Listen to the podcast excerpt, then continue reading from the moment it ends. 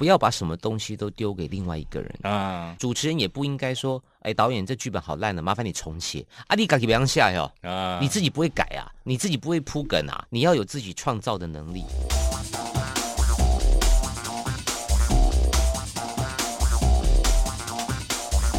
欢迎再次收听《给幕后一道 Spotlight》。大家好，我是戴尔大叔。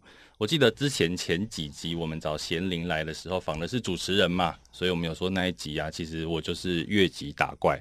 今天这一集应该可以算是神社参拜。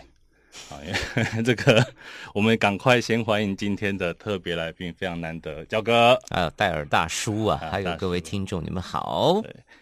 焦哥，其实呃，我邀请焦哥的过程呢，其实我在这个节目一开始我就把焦哥列为想要邀请的对象，嗯、因为我们节目聊的是很多幕后的东西嘛。对。那其实焦哥老实讲，在这个行业里面的身份非常多。那你应该找幕后，应该访问我助理啊。我可以让他进来啊。不要不要，他们会出卖我。我就是让他出卖你啊。OK，嗯，对，所以其实一开始就在呃，就想要访焦哥，可是想说用什么样的身份邀请焦哥。可是呃，当然也是疫情的影响，焦哥一月比较有空。嗯对对，这个是大家都很有空，你也有空才有才坐在这里啊。也，是啊，然后我就看到焦哥说他一月很闲，我就传个讯息给焦哥说，哎，还是焦哥要来 SPA 来玩一玩。结果我没有任何身份，焦哥就说，哎，焦哥不是说好？焦哥的回复是为什么不？对啊，为什么不呢？很感动哎，Why 就是英文 Why not？焦哥为什么会觉得可以来这个节目呢？呃，其实我一直都觉得 Podcast 是一个讲故事很好的。空间，因为你在舞台上啊，戴尔是资深导演，你也知道，我们有时候要为客户服务，嗯、我们有时候要要有铺梗，对，要要让大家有一种欢愉的气氛，所以讲正经事或者说讲故事的长度必须要短、精简，甚至是快速、简单扼要。嗯哼，搞到最后，我发现很多真实面啊，可能就要透过像你这样子的 podcast，才会让好奇的人对这个行业。有一些遐想的人啊，啊，可以可以给他们一些些当头棒喝。哎、欸，我们前几集都在跟那个年轻人说，恐吓他们吗？对，对不对？爆肝呐！这类行业那我叫后生，除非你你，你要赚钱的不要来，别来啊！还有就是说，你有太多梦想不愿意妥协的人，别来啊！这个行业是这样，你可以有梦想，但你最好是先妥协，嗯，等到你有能力。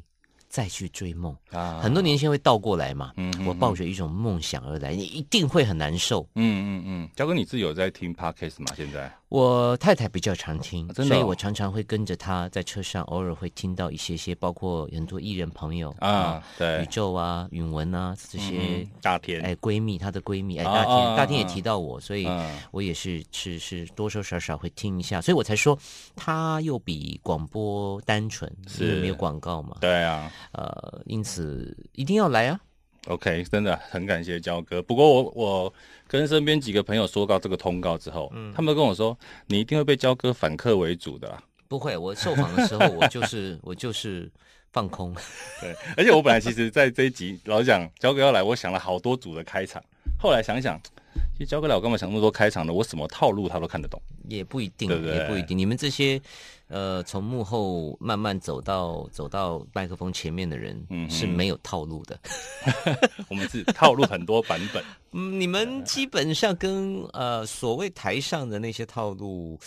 可能略有不同啦，所以我也没有抱着什么预设。你觉得幕后的套路跟有两种，有两种。第一种是称赞，就是你们看看看多了啊，就这种主持人，那种主持人，你们看了千百个主持人，所以呃，所谓的套路是只有一种风格嘛。但事实上，你们应该吸收了很多 style 啊，很多逻辑。嗯。第二种就是乱搞，反正我是幕后的嘛，我管你的，我就。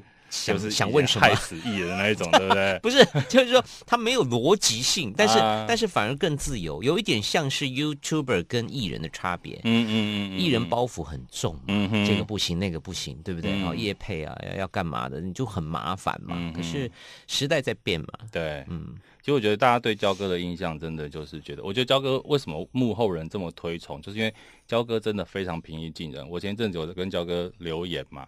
他连叫你连新北耶诞城暖场、嗯嗯、暖场歌手，大家知道新北耶诞城因为那时候好像排满了，排排满。六点开始直播，嗯，然后教歌唱五点五点二十，五点二十，第一个暖场嘉宾，以您的资历三十年呢，对，然后你我我这样讲暖场，就是说这个跟三十年、三十二年都没有关系啊，嗯、就是我的歌呢太晚出来了，哎，人家新北办这个活动办了那么多年了，他怎么可能在倒数一个月才才排节目表，歌对不对？嗯，所以老实讲，我那一首歌都是硬塞进去的。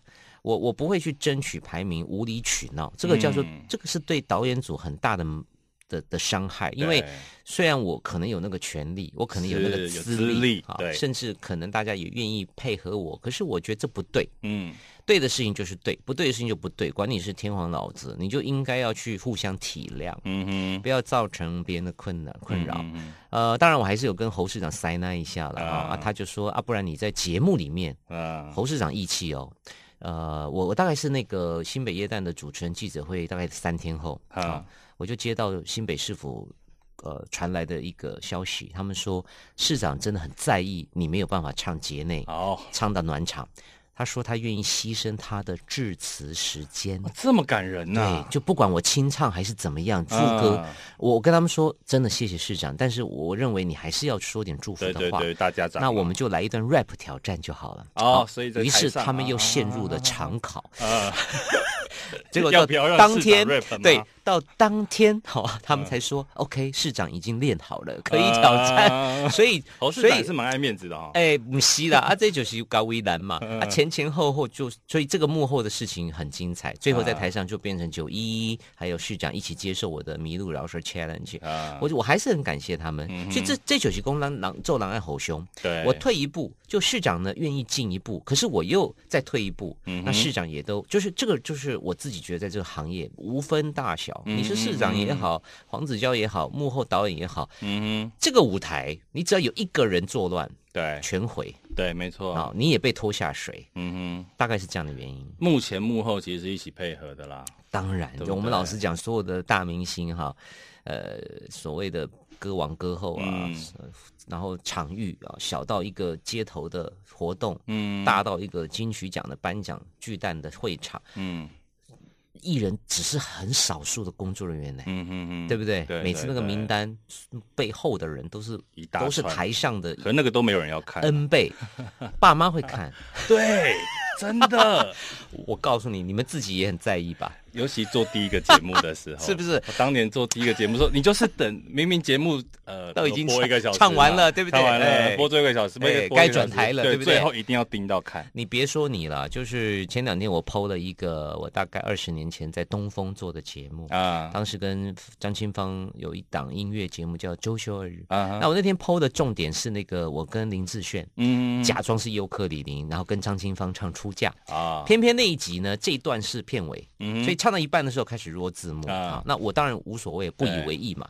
下面留言就出现当时的美术设计截图，他就说：“焦哥，你看那个时候我就帮你做美术设计了。”哇，好感动，好在意哦。他就看到自己的名字，我在意的是我模仿李记像不像？他在意的是 我的名字又出现在黄子佼的版面上了。我所以你知道，大家其实都有一个荣誉心，嗯，而且也也也也是。对得起观众，我我们二十年前做的事情还是很值得分享。对对，对。然后呢，呃，你到底说谁重要？一个主持人麦克风没声音，你也是 nothing。对对，或者是金曲奖那一年，很多年都有啦，小小场子也有。但是我的意思就是说，每一个人都要坚守自己的岗位。对。我前一阵子其实呃，现在因为很多节目上 YouTube 都看得到过去的节目重新放上 YouTube 啊，交给我分享华视嘛，华视二十四小时在哇，那个真的大家可以去华视经典频道看，可以看到三十年前的交歌。综艺万花筒，他他他做二十四小时直播，就那个什么温刀一行啊靠啊，槟榔姐妹小笨虫，然后还有呃亮哥的好彩头啊，连环炮，那都是我们小时候在看的。对，郭哥的连环炮都好 UK，那时候许孝顺皮肤多好，那个胶原蛋白 台。志源也不是大叔，那时候对不对？哪有 YouTuber？对对对对，真的是都是电视咖。然后我们就会去找那个以前我们自己做的节目，现在放到 YouTube 有没有？嗯，重新把它截图出来，留个念。你看看你们，因为以前没有嘛，以前截不了图啊，截不了图啊，要磨手机啊，对，你连翻拍都很难嘛，对，一闪即逝，对不对？然后用单眼相机怎么拍啦？底片怎么拍？对啊，所以那我们回到。呃，之前其实节目上派派，我们在派派那一集是有一次讲到焦哥在雅虎骂人的事情，焦哥你自己记得吗？呃，其实他记的版本跟我的版本略有不同。哦，怎么说？就是我其实是柔性劝说，我没有骂人。我我还是强调，就是说，呃，互相尊重啦。嗯，就是说，今天你是记者也好，明星也好，制作人也好，大家互相体谅一下哈。就是有一些事情没有那么的严重。嗯，那我我常常会真的骂人，通常是在于你渎职。哦，假设你是灯光师，你灯光没打好，嗯哼，我觉得这是不对的，嗯，就像我主持没有主持好，你也可以骂我，嗯，你也可以黑我，嗯，可是如果你灯光没打好，你你让艺人脸上没有光，嗯，那你渎职或者说是你放空，甚至你太过于懒散，嗯，这个我真的会生气。可是一般的还好，直接讲嘛，因为有的时候会，有的时候会没有，有的时候制作人比我们慢，哦，因为制作人不在台上啊。他没有办法第一时间感受到那个灯光，麦没有声音，灯光不对，喇叭太小声，通常都是。可是你知道这个事情擦枪走火也也在历史上有经典的案例，就是宪哥啊，宪哥其实在当年 Super Sunday 我们都是呃绿叶嘛，小燕姐跟哈林哥是扛把子。啊，我们当然很抢戏，然后制造一些欢乐嘛。嗯、那后来有一次，就是也是因为喇叭太小声，那宪哥好像是要打歌吧？那时候他出唱片，嗯、我有点忘记了。嗯，他就他就有点不开心，嗯，或是说，应该是说你也很在意自己的表演嘛，对不对？你也不希望自己唱走音嘛。对对，他就讲了两句。后来，你你你要了解，在那个老三台时代啊，灯光师很大，导播很大，导播很大，那是威权。戒严时期的 style，对对对，所有的工作人员都非常的强势。对，当然那时候宪哥也还不是宪哥，他只是小宪宪哈。是是是，所以他就就两边不开心。后来他就飞到超级星期天。其实这个这个对这个他自己也讲过，这个历史的事件就是在于说，你到底该不该开这个口？嗯，我觉得不是骂人，而是说你想争取一个。合理的对待嘛，嗯嗯嗯，你也希望主持人好好主持嘛，对。那主持人当然也可以要求声音，我可以安心嘛，嗯嗯。可是因为辈分的问题，是他就飞到了，嗯嗯。所以你说我敢不敢讲？我该不该讲？我其实到现在我也不敢说我是对的，或是我该做这个事。但确实有很多时候你还是会暴走，因为尤其是 live 直播，嗯哼。你知道我们常常发生一些观众。不会察觉的事情，像是。有一年的某某一个颁奖典礼啊，然后我们当时 cue 了几个明星要做互动，嗯哼，然后广告时间大概几分半嘛啊，两分半三分半，然后忽然间发觉艺人没有回到座位上。啊，那我本来应该要下台站到他旁边要放台，于是当下我就决定留在台上，同时赶快跟工作人员说，请问他们去哪里了？找回来，还是去本色，还是去补妆啊，还是去假婚弄嘛？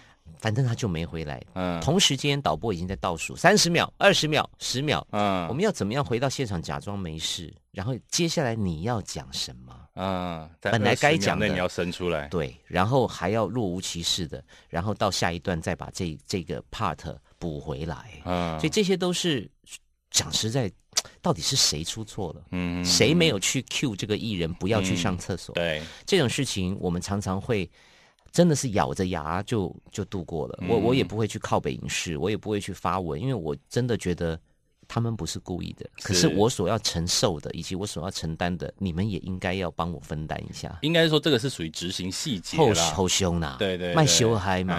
哦，那我又不可能在台上骂人。因为老实讲，最后被骂的一定会是通常都是明星，因为看到说，哎，焦哥怎么在台上发呆，或者他唱歌怎么走音，对，那 ear mo 出问题，有苦难言嘛。对对，我像我 昨天看到，像关关的频道，就是鬼鬼在台南，OK，上台的时候，ear mo 没有声音，OK，它里面播的是体育。频道还是什么的，嗯、对，很这种这种事情，其实在演出很多、啊。对，所以常常网友在 complain 的时候也，也也帮忙三思一下啦。有的时候，嗯、我相信没有一个艺人哈、哦、不练歌的。对，可是他上台为什么会走音呢？要不紧张，要不真的有一些状况，嗯，硬体上的状况。那你可以去对比嘛。假假若这位艺人每一场都走音，他就真的是王八蛋了。但如果他平常明明就好好的，那可能就不要怪到他身上了。有时候我我认为这些留言哈，大家稍微也互相体会一下。嗯嗯，像我跟焦哥有一次，我记得我们我那次印象非常深刻，是有一次在寿险的活动上，嗯嗯，然后本来是董事长要出来唱歌，嗯嗯，就突然。后台通知说，对，董事长回休息室换衣服，对对，拖时间，拖时间，那时候对，马上跟焦哥说要拖时间，对，要上去互动哈啦，对对对，然后焦哥就真的。延续前面的话题，大概哈了快十分钟有。对，没办法，你不可能去逼董事长。对，因为也拉不住他。对，你也对。其实有一个问题也是拉不住。那对，那当然，所有台上的艺人啊，主持人就尤其是主持人，他就特别要负担这一切。因为那次其实后来发现，因为董事长为什么要换衣服呢？是因为他准备了一件很贵的衣服要来唱歌。其实很合理，对，非常合理。只是我们不知道，只是我们不知道，我们没有被通知到。所以你你在在在所谓的呃应变上面，或者说是那种当下的临危不乱。其实是主持人很大的课题，嗯，然后你可能要背着很多日常的吸收，嗯，才可以去填补十五分钟、十分钟。我最长记录是二十分钟。哎，你在台北跨年那一段应该就有二十分钟，二十几，二十几。大家如果今天有看台北的跨年，二零二一的台北跨年，有一段焦哥跟露露，那是最新的一次记录。对，焦哥跟露露在观众席玩了很久，但是因为那有还好有两个人，因为有因为是露露，我们很熟，所以我们在。进去那个升降之前，嗯，真的是上台前大概一分半，嗯，导演就说我们来不及，一定要拖时间，嗯，至少八分钟。结果你们一讲讲了二十几，我们就上去，在在那一分半里面，我就跟露露说，我跟你讲，等一下我先接，我先夸苏打绿，夸完苏打绿的同时，嗯、你就去想你要聊什么，你在聊的同时，我就会想我要聊什么，然后你在讲，就是互相 cover。天呐！所以不是一分半，不是把等一下要聊什么都讲好，而是我讲的时候，不可能，你各自去想。所以上去之后，我们就若无其事啊，开始跟跟这个于丁密啊互动一下，然后清风很很还在拥抱一下，等于又拖了十秒了。然后接下来露露要干嘛的？然后他就突然间可能来一段烟火的模仿秀，人人体烟火。然后我就说我们去看舞台，左边、右边、中间，然后呢还又问候一下，所以彼此在 cover。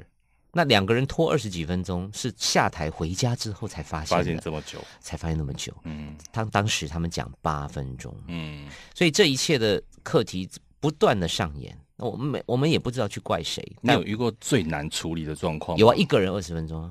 两个人二十几分钟还算 easy 了，我一个人就可以就要讲。但是那个都是为了拖时间，都是拖时间。那有没有拖时间之外，你遇过最难处理的舞台上的状况？其实我我觉得，呃，每每一种状况都会有啦，比如说。呃你硬要讲的话，哈，就是拖时间应该是最难的，嗯，嗯，因为他必须要让台下还是感受到节目的节目是在进行中。进行。但是我也有过真的是气到，就是说，请问后台到底好了没？嗯，因为真的太久了，嗯，好，那那个几分钟不是重点，而是说我们已经感受到观众的不耐烦了。啊，因为有些话哈。或是比如说不是露露的话，嗯、那那那假设我跟一个比较不熟的主持人，嗯嗯，那他无法擦出火花的时候，嗯、还不如赶快进行节目。而且其实有的时候会拖时间，都是为了因为后面是大牌。呃，不见得，不见得，嗯、因为如果是大牌的话，大家就觉得主持人怎么讲这么久。啊，应该是说，呃，反正大家来真的不是为了看主持人，是通常都是为为了看歌手嘛，对对不对？所以这个是一个心理战。然后我确实也有几次是觉得你们真的太不专业，真的太久了。嗯哼，那这个也是也是难免了，对就是我我也不可能说每一次都臭逼逼也帮你 cover 一切嘛。嗯嗯啊，你你自己不然你自己出来面对嘛，到底发生什么事情？你直接跟观众解释。我事实上我觉得观众也不会笨到说。他不接受，因为大家也知道说，哦，可能器材有问题，对，所以吉他弹不出来。对，我我有时候也不觉得一定要去掩饰这一切，嗯，所以 sometimes 我会我会真的就把它讲出来，把它当笑笑点讲出来讲，这也是不看。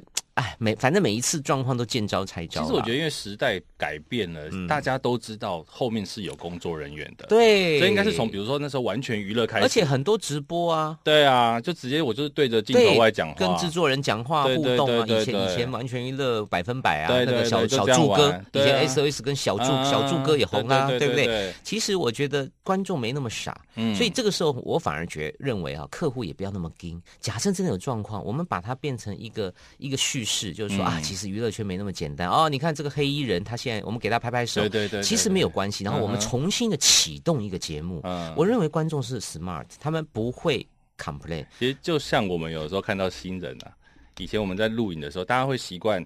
好像偷偷的弯腰进去做什么？是。后来我们在做现场，都会跟新人说：“你就大大方方的走进去，全场都看着你。”没错，我觉得时代不一样。弯是。那你你刚刚讲说状况啊，呃，老说真的啦，我也不太记得很多，尤其是。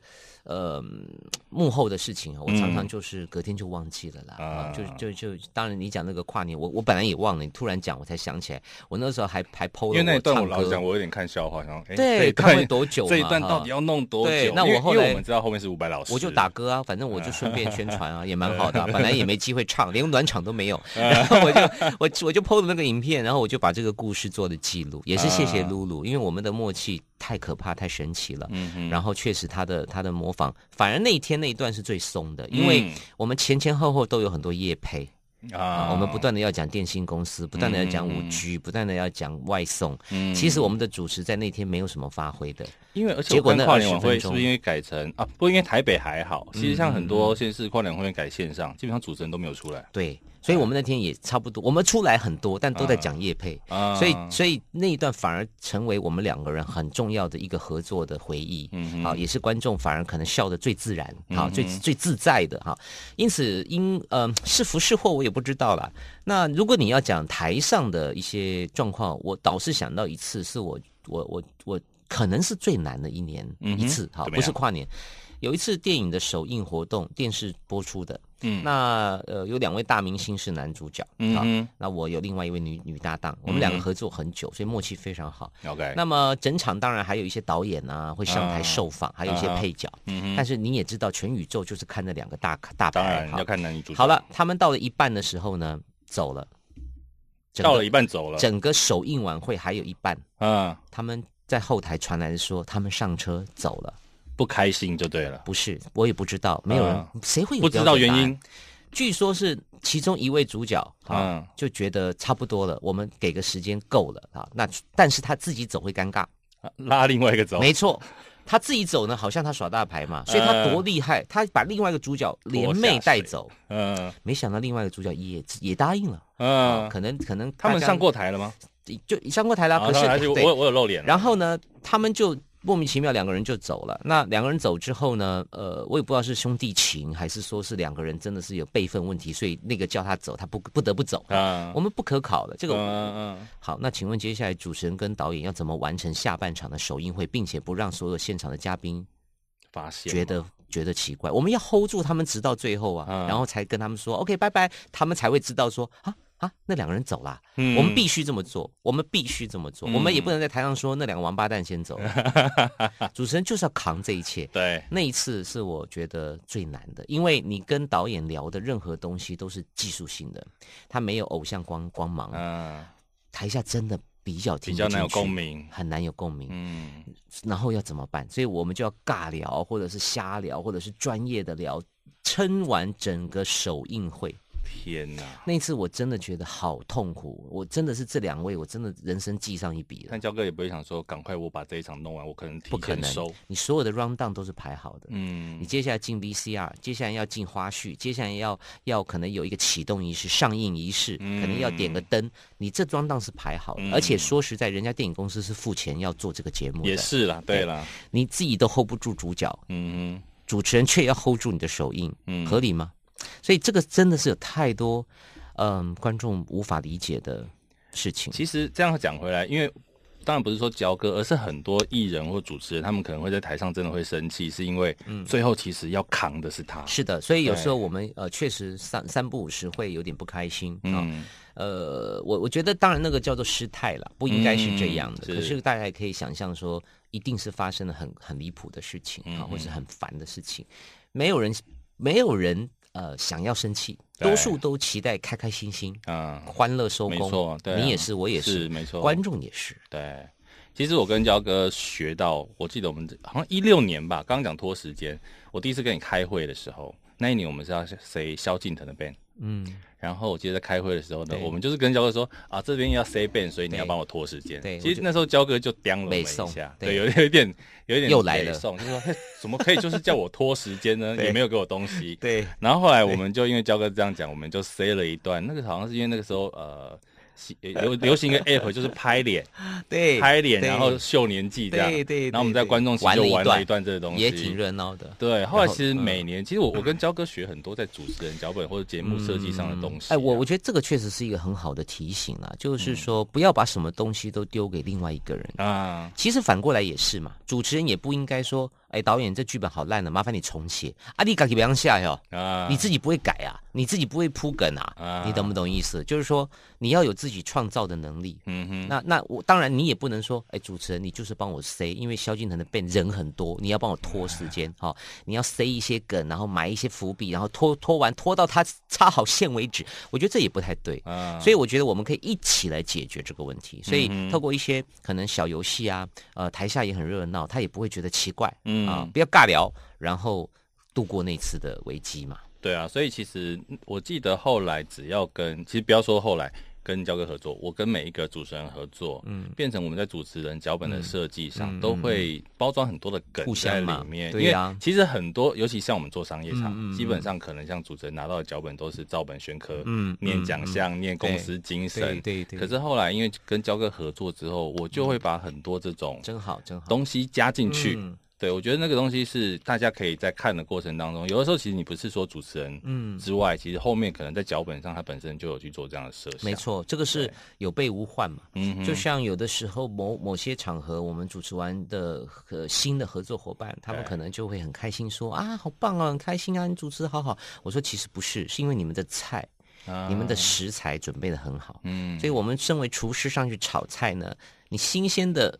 番茄跟冷冻的番茄啊，新鲜的草莓跟冷冻的草莓做出来的东西就是不一样。嗯、所以一旦食材对了，其实上去炒菜的人他就自然很容易炒出一盘满汉全席，一桌满汉全席。嗯、但如果你给的都是冷冻食品、加工食品、过期食品，我们怎么去化腐朽为神奇？它的难度会比较高，对，难度会极高。嗯，因此很多主持人他常常都被。被这些事情搞到阵亡了，嗯哼，就他可能自己没有太多经验值，对。啊，他写不出更精彩的话术，嗯哼，呃，就会就会比较不好看一点那个秀，嗯嗯嗯。其实我觉得大家其实平常看到焦哥啊，我觉得焦哥有一个很特别的东西，因为焦哥很很多都很特别，但是有一个很特别的是，像我们有时候如果发比较早一点的，嗯，你就会看到焦哥的时候，其实有一叠的报纸，嗯嗯，焦哥到现在还在。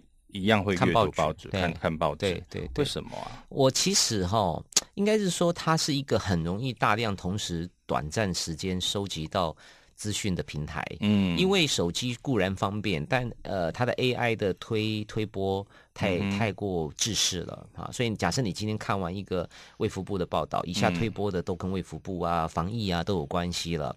那可是报纸是这样子的，左边可能是 IU，右边可能是萧敬腾，上面可能是李炳辉，哎，下面可能是庾澄庆啊。然后呢，一翻过来，哎，哦，再来又变成是呃曾婉婷。嗯。就是说你在一个影剧版的那几页里面，其实可以很快速的了解到动态。嗯嗯嗯。而不是说哦、呃，就是。被被网络限制住了，甚至你也知道，嗯、呃，网络平台它有的时候还有广告，然后又盖台，你那一来一往啊，五秒十秒的啊，我都已经看完一整版了。可是焦哥，你对于传统媒体，比如像讲报纸。然后像你最近，你最近也一直在讲脸书啊，你在讨论个人自媒体是私人脸书跟粉砖有什么差别？那你觉得这些媒体对你来讲，你有分别，他们有不同的功能吗？呃，如果是报纸的话呢，当然它每家派系政治立场都还是有的，确实你要纵观全局才会知道整个国家，呃，或者是。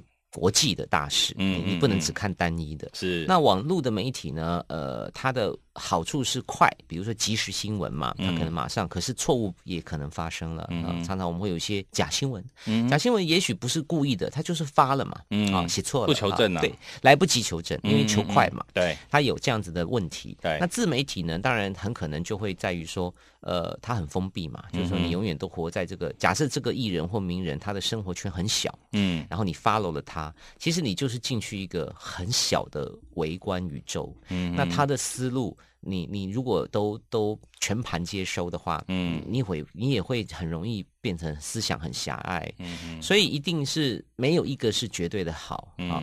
那所以啊，因此到最后你只有一个。一个方向就是通通吃，嗯哼，你你只就像营养均衡，嗯哼，你每天吃肉也不会比较强壮，因为你没有菜。嗯、对，你每天吃菜，当然吃素的人我们例外了哈。你每天只吃菜，好像也少了一些什么啊？就医生也会建议你啊，你吃的菜没吃番茄，而他又觉得你 少了些什么。所以其实知识均均衡跟营养均衡是一样的逻辑。嗯嗯，你你可不能老喝汽水，你一定要喝水。你要喝点什么什么果汁、嗯、蔬菜汁，大概就是这个概念。可是我觉得啊，你焦哥讲这样，我突然想到一个问题，因为其实焦哥非常忙，你大概每天的行程都很满，嗯啊，各种工作，为什么你有这么多时间，还可以去接触这么多的媒体，然后你还可以拼乐高？我觉得那个就是一个很简单的道理呀、啊，就是少玩一点呢、啊。少玩一点。可是可是刚刚讲那些对你来讲是在玩嘛？也是吧？呃，不是，那个确实不是。就是我所谓的玩，比如说打麻将，嗯，以前可能每天都在打，后来发现时间不够了，就一年打一次。啊，小时候打桌球，每天下课都打，后来就是一年打两次。嗯哼，那你少玩一点的话，呃，真的会。多出很多时间呢，像你去 KTV 至少三个小时起跳吧，嗯，嗯，来来回回，对不对？然后在里面唱个歌，那就一年唱一次。所以焦哥也是时间管理大师啊。老实说，我不见得是管理的很好，但是我应该说我是时间运用大师。嗯，我很喜很很会运用零碎的时间。嗯嗯，那这个零碎的时间，五秒、十秒、三分钟、五分钟加一加，呃，它它会非常非常的好用。嗯嗯，所以呃，像你说上个厕所好了，好，那那丽娜我跨几的车就觉得浑身不对劲。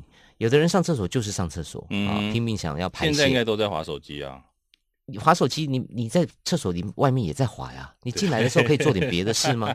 听个广播嘛，洗澡的时候你听个广播。我我强烈建议 Podcast 跟广播，因为其实它会比比比较有。知识含量，嗯，包括有些广告，有一些即使是公益广告，它都在传递一些讯息嘛，嗯哼，呃，然后像 Podcast 可能有一些知识，像我们讲的这些小故事，嗯，它可能会会会会不小心触动你一些什么，嗯哼，那这都是善用时间啊。那你洗澡不要只洗澡嘛，那还可以干嘛？就是我刚刚讲的、哦、听节目啊，一些东西。对，那那还有就是说，呃，开车的时候也是啊，对，哦、就是呃，有些人很喜欢重复听一首歌，是。所以我们才会有亿万点击率嘛，啊，那个亿万点击率不代表亿万个人在听嘛，它是重复计算嘛。对，我的我的粉丝都都知道怎么去灌水嘛。对对 对对对，只是我不想不想去去这样，但没意思嘛。那那那，所以我的意思就是说，你你你想想看，你一首歌，假设你今天听十遍好了，那就五十分钟啊。嗯，那其实你听一遍就好了，剩下的四十五分钟多好用。应该说，如果以这样焦哥这样讲，其实你很多时间你可能会从同时做两件事情，因为你又听很多歌，也会也会对，对。然后就是呃，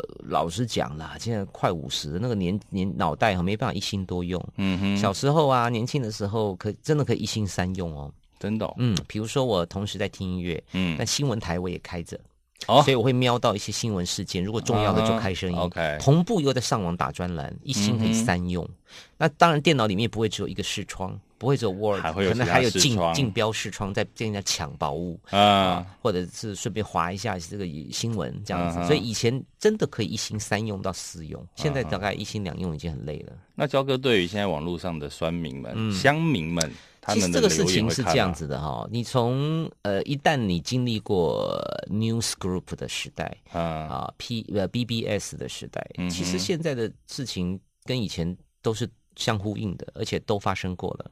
嗯，我是在 News Group 的时代就会上网去跟网友对骂的，对骂，因为我觉得他们讲的胡说八道、歪理嘛。嗯哼，那我就很生气这样子。嗯、后来进阶到现在的 FB、IG，、嗯、我反而懒得去骂了啊、嗯，因为我我觉得，其实老实讲，不用为那些不不了解你或不喜欢你的人哈，去浪费你的心情跟努力啦。嗯嗯，啊，不是。呃，不要去浪费你的心情跟时间啦。嗯，那因为你自己的努力哈，我讲难听点，你最清楚。嗯，你如果问心有愧哈，他骂也是应该的啦。那你看到他们骂，比如说你你的朋友艺人哈，一样啊，我我也不会去，就不会管他们，因为我我我我觉得他们有他们发言权嘛，这是这个时代的趋势。是，但是我相信他在骂的时候，他也不快乐。嗯哼，他也不快乐。你骂人的时候，脸脸也是丑的，也是。你只有称赞人的时候是笑的，对。除你除非你很高深，你的莫测高深，你是笑着骂人的，嗯、那我也佩服你了。你骂人是因为你讨厌他，你讨厌他，你怎么会快乐呢？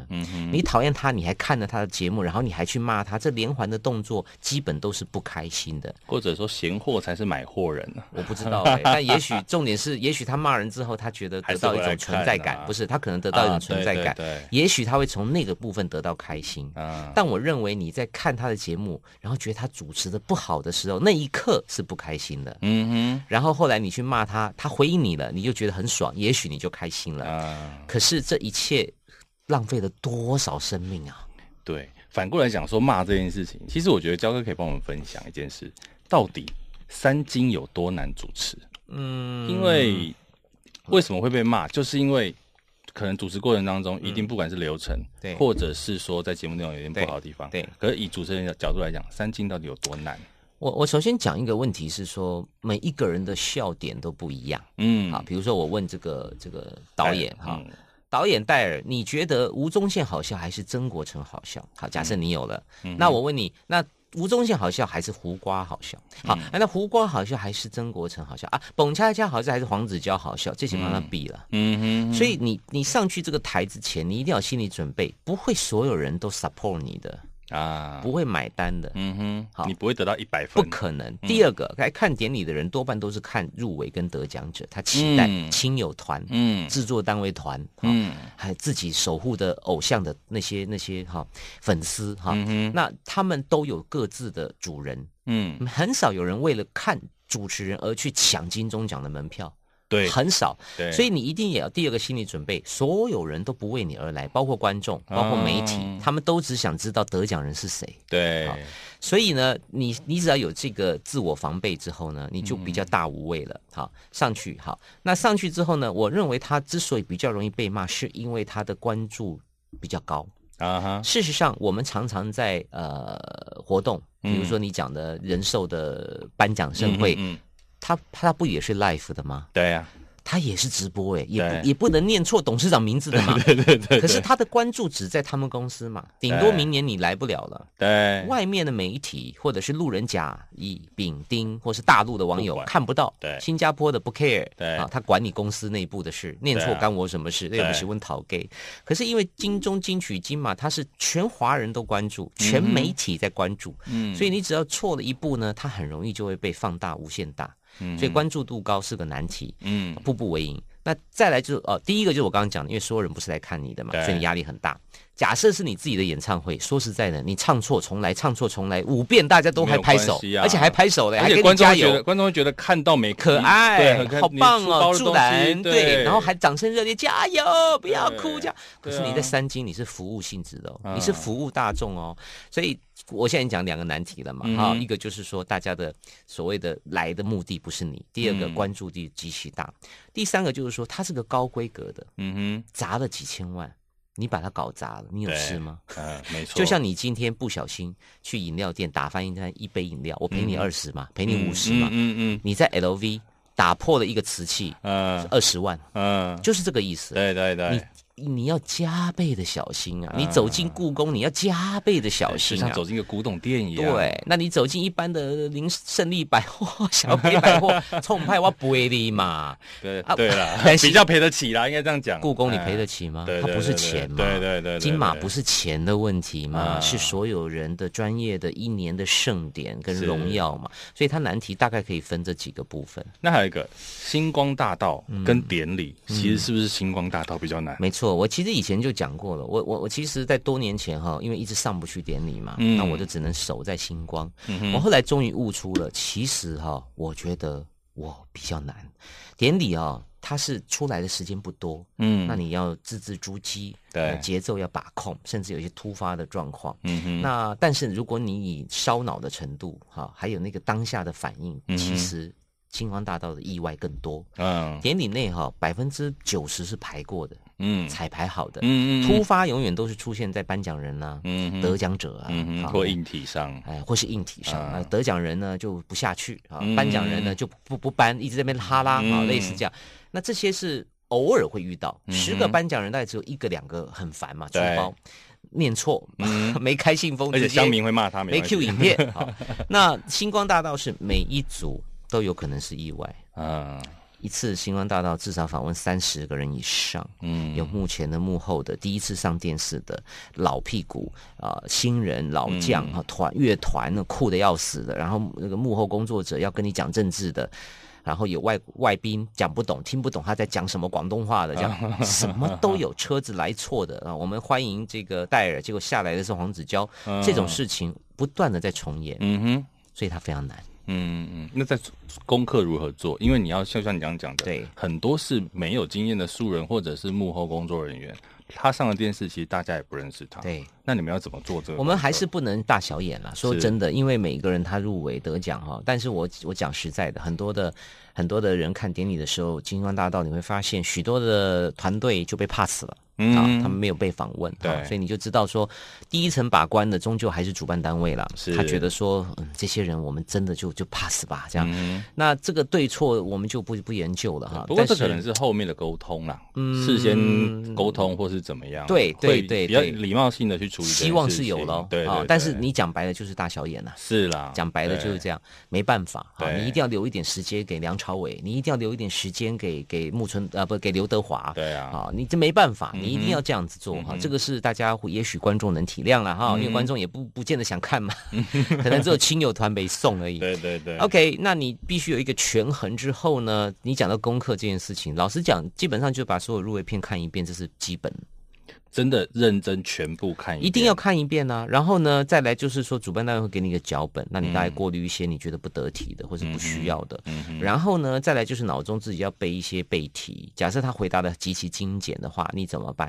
啊、嗯，或者是说呢，你要背各种的形容词，你不能说一套形容词，不、嗯，因为你你不断的重复同样的说 enjoy the party，enjoy the party，enjoy the party，这两个小时讲二十五次，烦死了。对，所以这往往都是我跟呃，就是来请益的。像之前的好评啊，嗯、哦，他们都来来玛丽啊，对啊，好评玛丽他们应该在上红毯之前，一定有先来找你。有有有有，其实有一些会啦，有一些也像露露也是，当年也是一题一题我们在过滤的这样子。嗯、那但是也不一定我是对的哈、嗯，就是有些时候毕竟有太多可能的突发状况。嗯，像我常跟他们讲说，其实你们很幸运啦，因为你们也不用带手卡，前面有一个大的 monitor 会秀出。流程表嘛，还有脚本。对，早年我们没有这个所谓的电视一晶一幕的时代，好，你不可能搬一个印象馆电视嘛，嗯，所以都是用大字报。大字报一绕一绕一绕一绕，可能有四十道，而且可能会拿错。对，四十叠，四十叠拿错了，下车错错人了，车序错了，他也不是拿错，你就得要赶快去取另外一叠。嗯，那种应变跟现场的。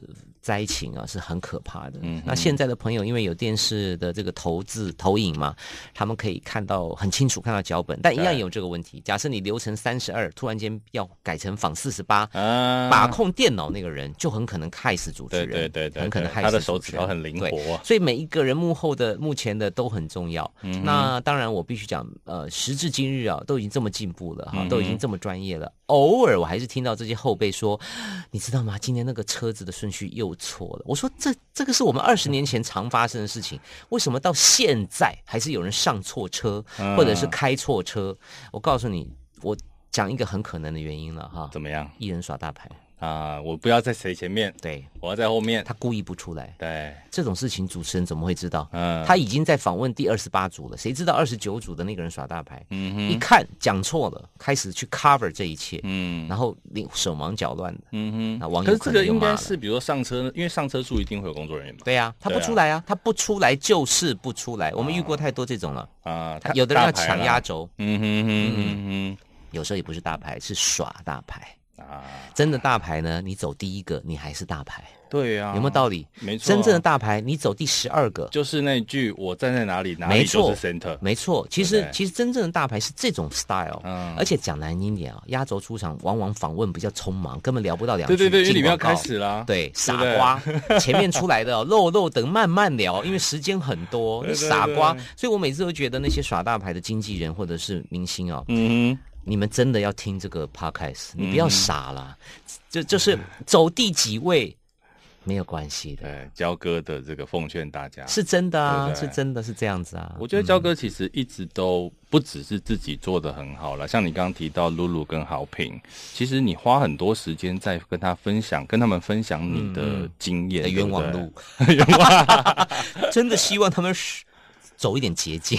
因为其实像刚刚讲的豪平跟露露，他们算没有走什么冤枉路的喽，对对不对？很幸运。那这两个人在你眼里呢？嗯、我们先讲露露好了。呃，露露其实是一个也是也是自律很甚严，嗯、然后给自己很大压力，然后不断的求新求变啊，嗯、跨界斜杠，然后再加上就是说他也不计形象，嗯哼，呃反反就是他的。脑袋反应很机灵啊，装了很多歌，很多的资讯啊。嗯、我以前跟他主持那个网红的节目，叫做《网络温度计》，嗯，百分之九十的来宾我都不认识哦，真的、啊。包括那时候还不是爆红的九一一，我都不熟。嗯嗯、可是他已经跟他们合唱一首歌了。因为九一一是网络起家的，台中起家的，台中起家，他们已经合唱了，所以他很熟。嗯、我那时候真的靠，包括关韶文，嗯、他那时候是素人记者，嗯，他也是我们的班底啊。嗯那他帮了我很多忙，什么派翠克啊，他都认识，都认识，所以我觉得他非常非常的用功啊。那所谓的用功，并不是说看多少书，而是你很热爱这个产业，嗯哼，你不会为了上台才做准备。拍谁黑北湖，嗯哼，啊，就像我如果上台前才开始背说，哦，他是什么网红，哦，他台中的美湖，嗯，他你你有些东西你要发自日常平常的累积，没错。那豪平呢，就是一个非常非常。唉，啰嗦的一个人，就他是他是一个呃，你可以说深思熟虑啦，嗯、但是有的时候又太过反反复复，然后不断的去验证发生的事情、嗯、没发生的事情啊，预期中的事情，他可以不断的、不断的、不断的去讲啊。嗯、那跟我也有点像，就是有一点，他好像进入了一种老年人谁谁凉的阶段。其实我觉得豪平一直都给我有跟你很像的感觉。嗯、对，但是但是我我必须讲哈，就是说呃。这些所谓像不像呢？真的很难解释。也许他们小时候看、嗯、多看了我两个节目吧。啊、就是你如果今天看了宪哥多两个，你可能会比较像宪哥。所以这个查无无从查证。包括他也模仿我，就去去等等等。但是我觉得重点还是说，我觉我认为他们对舞台的热情，嗯哼，是新一代的数一数二的。嗯，这个是重点。OK，因为这两位其实现在也有在做 Podcast，嗯，对，那个豪平跟雨山嘛，嗯、做了一个不正常爱情研究中心，对、嗯，那露露也刚开了一个 Podcast，对，对，对，所以其实我觉得有这样的艺人一起加入 Podcast 是好事啦，嗯、因为把这个市场一起带起来，嗯嗯，嗯，嗯。对。听完焦哥聊三金主持难度的分享，是不是觉得有点意犹未尽啊？下一集焦哥即将要告诉我们，目前幕后的思考方式有什么不同，而且还有什么呢？下一集焦哥即将要很难得的分享他的幕后经纪团队。除此之外呢，他要跟大家聊聊对于露露的价码比他高这件事情，他有什么样的想法？还有啊，像点子超多的焦哥，如果他要拍一部网络节目的话，他又会有什么与众不同的想法呢？下一集同样精彩，千万不要错过哦！